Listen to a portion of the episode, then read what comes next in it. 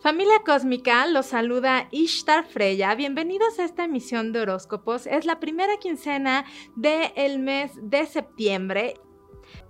Vamos ahora con Virgo. Virgo preguntando cómo te va en esta quincena en tu vida amorosa.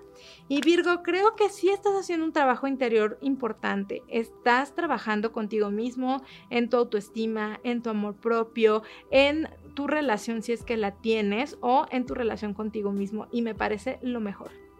En tu vida laboral también hay un éxito profundo porque la gente está aceptando muy bien tus ideas o tus propuestas y todas ellas se van a implementar, así que no tengas miedo de hablar y de decir lo que tienes que decir.